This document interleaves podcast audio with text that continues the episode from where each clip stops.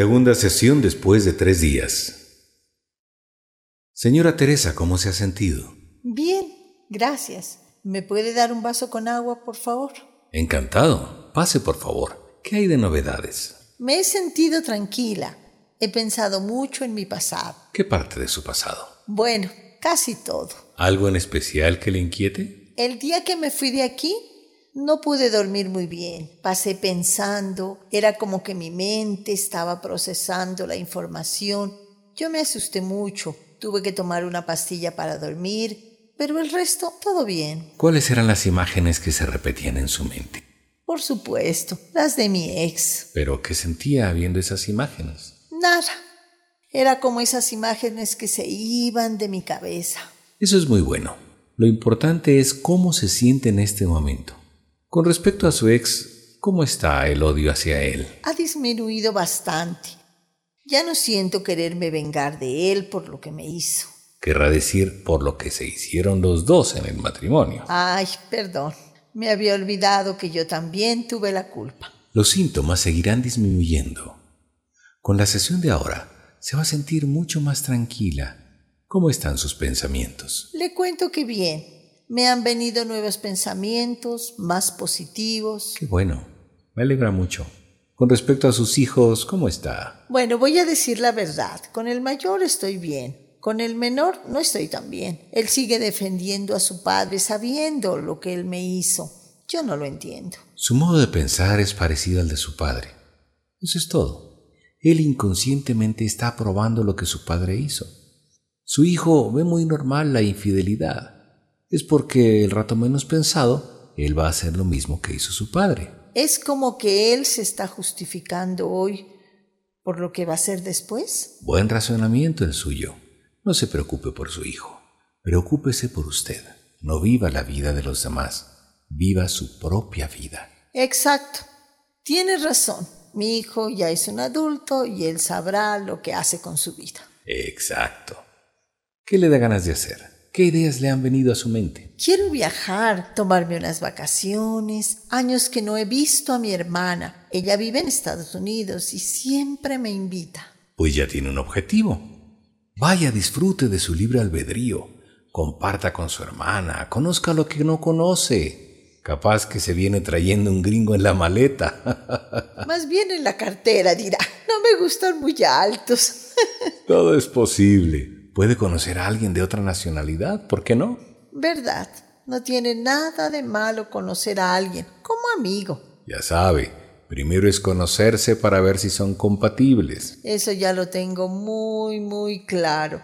No hay que tropezar dos veces con la misma piedra. A la piedra se la tiene que poner a un lado para caminar sin riesgos. A la piedra se la tiene que dar una patada y sacarla del camino. Qué dura, le volvió la autoestima. Exactamente. Voy a empezar a patear traseros. Tiene buen humor, la felicito. Yo era así chistosa, muy alegre, hasta que me topé con el zombie de mi ex, que ni hablaba bien y se creía un conferencista internacional.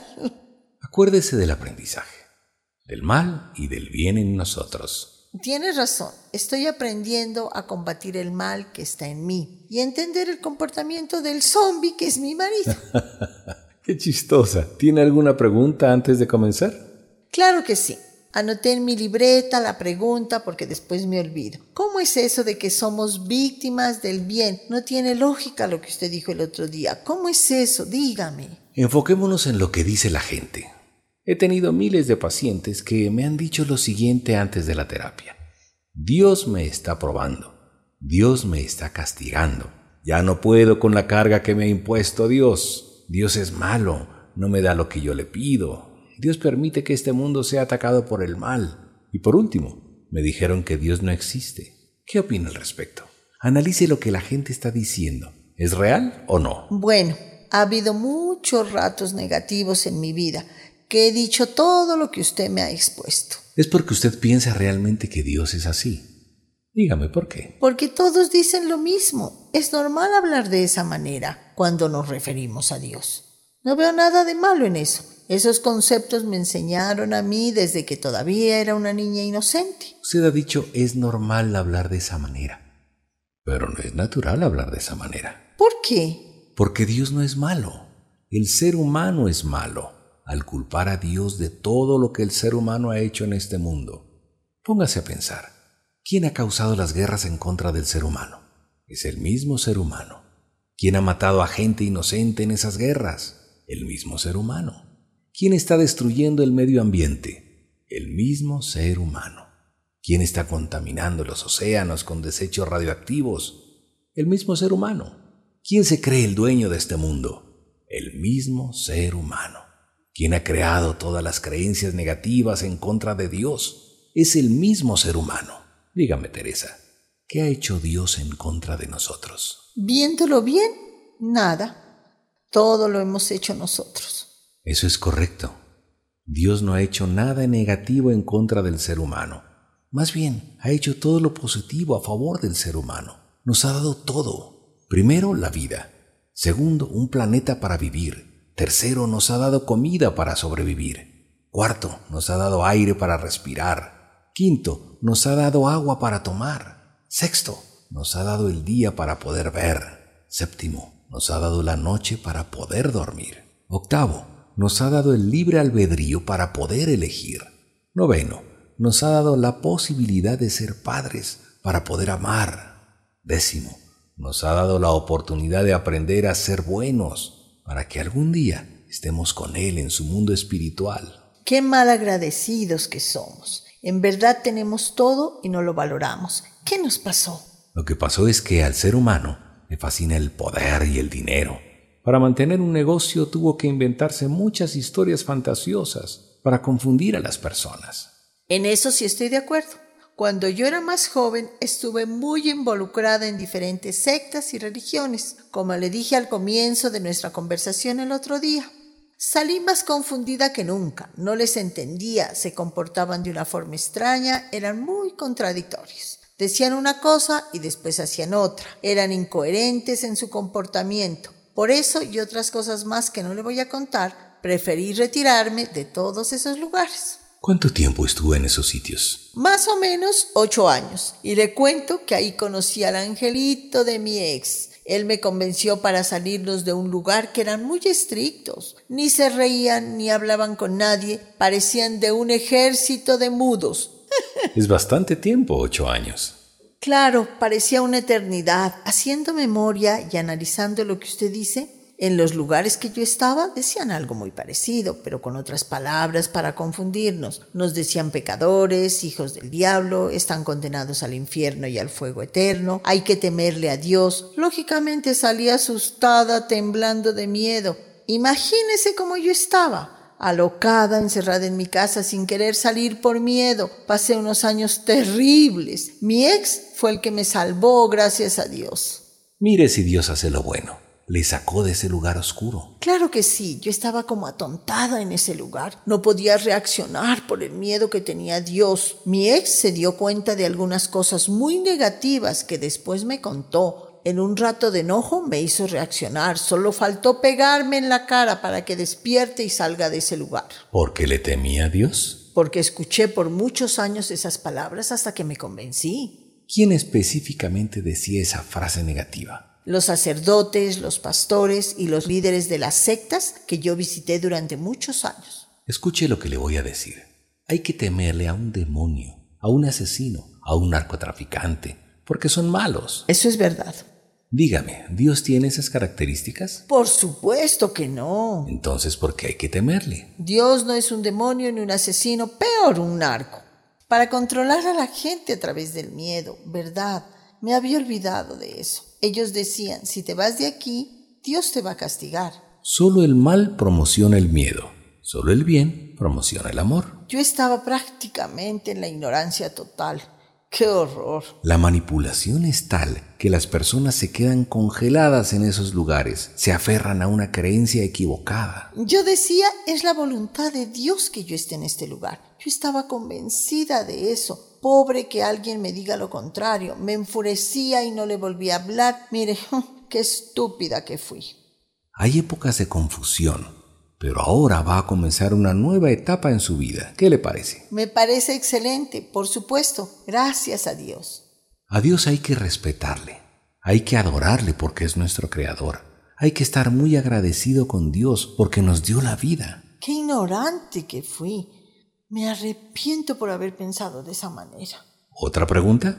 Las dos últimas. Disculpe el atrevimiento. Tranquila, dígame. ¿Dónde está Dios? Mire, una hormiga va a pensar que su Dios es otra hormiga. Un elefante también va a creer que su Dios es otro elefante. El ser humano está convencido que su Dios es otro ser humano. Yo le pregunté, ¿dónde está Dios? Es importante exponer estas comparaciones para lo que viene. Millones de personas piensan que Dios está en el ser humano. ¿Se ha escuchado esto? Sí lo había escuchado muchas veces. Si decimos que Dios está en el ser humano, Dios sería muy malo, porque el ser humano miente, mata y destruye. Dios sería cómplice de estos actos muy negativos. ¿Qué dice usted? Claro, sería muy cruel por no hacer nada al respecto. Yo le digo que Dios no está en el ser humano. ¿En dónde está Dios entonces si no está en nosotros? Si decimos que Dios está en la naturaleza, sería más malo todavía. En la naturaleza existen los terremotos, huracanes, tsunamis, erupciones de volcanes a cada rato. En todos esos acontecimientos muere mucha gente. ¿Qué dice usted al respecto? Dios no está en la naturaleza. Dios no es un asesino. Exacto. Está entendiendo el ejercicio de reflexión que estamos realizando. Si decimos que Dios está en el universo, seguiría siendo malo. En el universo se chocan estrellas que destruyen planetas habitados. Existen los agujeros negros que succionan galaxias llenas de planetas, donde existe vida. El universo es más de color negro que de color blanco. ¿Qué dice usted al respecto? tampoco está en el universo, más que seguro. Si no sería un genocida consumado. Fuera terrible. ¿En dónde está Dios entonces? En la no materia. ¿Y en dónde está eso? En el mundo espiritual. Claro, porque Dios es un espíritu. Lo más lógico es que esté en ese lugar. Dios creó al ser humano, a la naturaleza y al universo con su energía. Dios no puede estar en sus creaciones porque es el creador. El Creador no puede estar en el ser humano, en la naturaleza ni en el universo, porque dejaría de ser el Creador. Es como que usted fuera su hijo. Imposible. Mi hijo vendría a ser mi creación. Él estuvo nueve meses en mi vientre. Su esposo puso una parte y usted la otra parte, para que se forme el bebé, ¿verdad? Ya lo entendí. Dios puso su energía para crearnos. Dios no puede ser nosotros porque nosotros somos sus hijos. Exactamente. Dios es perfecto nosotros estamos en vía de perfeccionarnos, sí. Estamos en un constante aprendizaje. La otra pregunta sería, ¿existe el infierno? Usted ya pasó por el infierno, ¿o no se acuerda? Fueron ocho años de martirio y después pasó por otro infierno en su matrimonio y va a tener otro infierno si sigue pensando que Dios es malo. Mejor no me haga acuerdo por lo que pasé. Fue terrible. ¿Para qué Dios crearía un infierno? ¿Cuál sería el objetivo? ¿Se ha hecho esa pregunta? Para castigar a los que se han portado mal y para que paguen los malvados. Entonces, iríamos todos al infierno, porque nos portamos mal y somos malvados en diferentes circunstancias de la vida. ¿Qué le parece? Esa es la cruel realidad. Dios no castiga ni prueba a nadie, porque nos conoce quiénes somos. Dios es la luz que alumbra la oscuridad.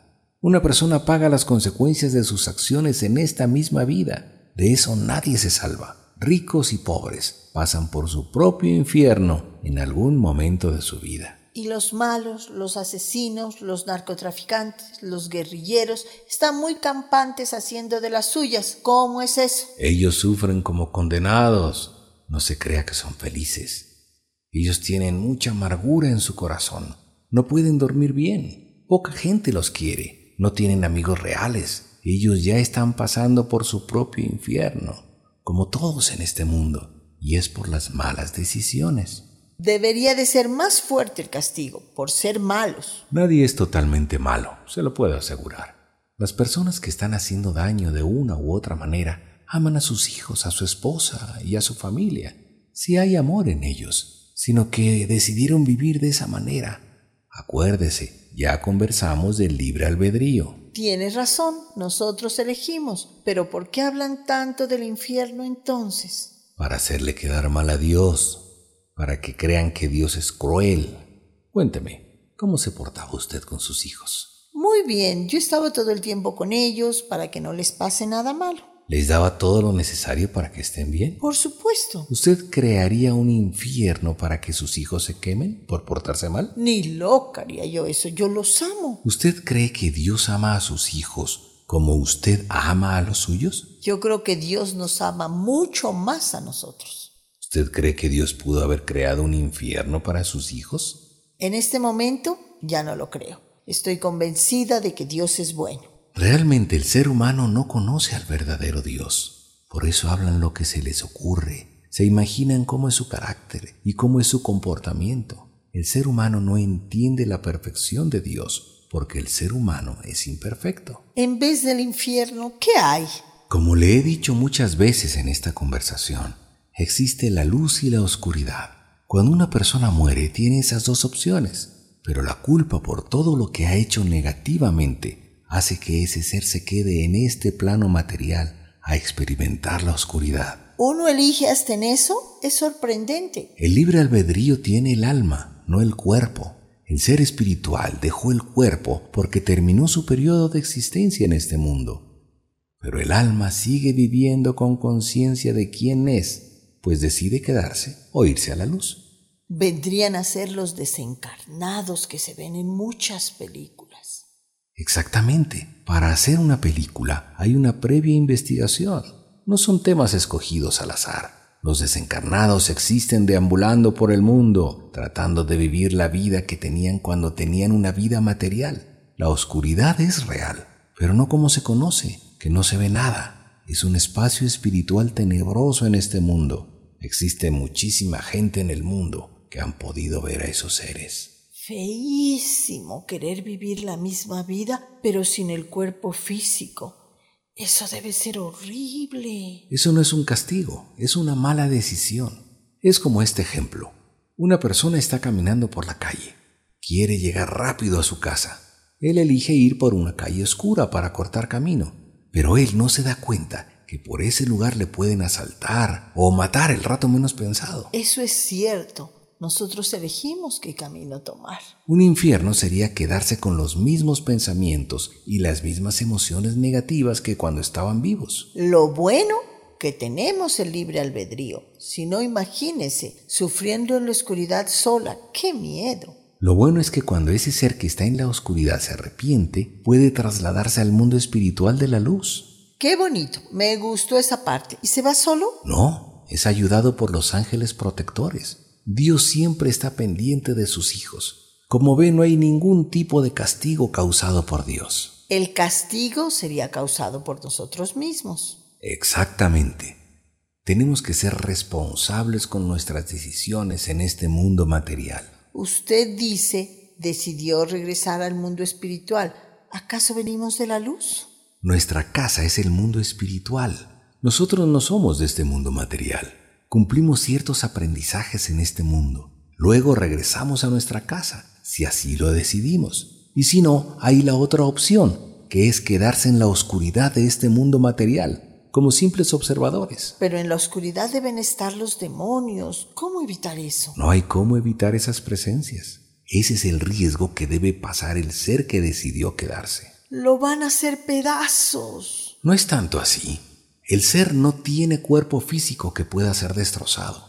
El ser tiene un cuerpo energético parecido al cuerpo físico. Los demonios saben eso. Lo que sí pueden hacer es manipularle para que se quede con ellos, formando parte de una pandilla espiritual. Parece medio fantasioso lo que usted me cuenta. Mire, ¿qué pasa cuando una persona decide irse de su casa sin dinero, enojado con su padre, esa persona después de un tiempo va a estar en un lugar muy oscuro, se va a juntar con personas negativas. Teresa, ¿qué le tocaría hacer a esa persona para sobrevivir? Juntarse con ellos. Es lo más lógico, ¿verdad? Claro que sí. ¿Usted haría lo mismo? Por supuesto que lo haría. Imagínese ser estropeada por unos delincuentes consumados. El riesgo está en que esa persona se vuelva igual o peor que ellos. Ah, ya entendí. Sería mejor irse a la luz para estar más tranquilos. ¿Alguna pregunta más? Tengo que discernir mucho todo lo que usted me ha dicho. Estoy hasta medio mareada. Mejor en la próxima sesión. ¿Qué le parece? Yo veo máximo tres sesiones. Está bien. Tiene que venir después de cinco días y terminamos con el tratamiento. Encantada vengo. Comencemos con la sanación.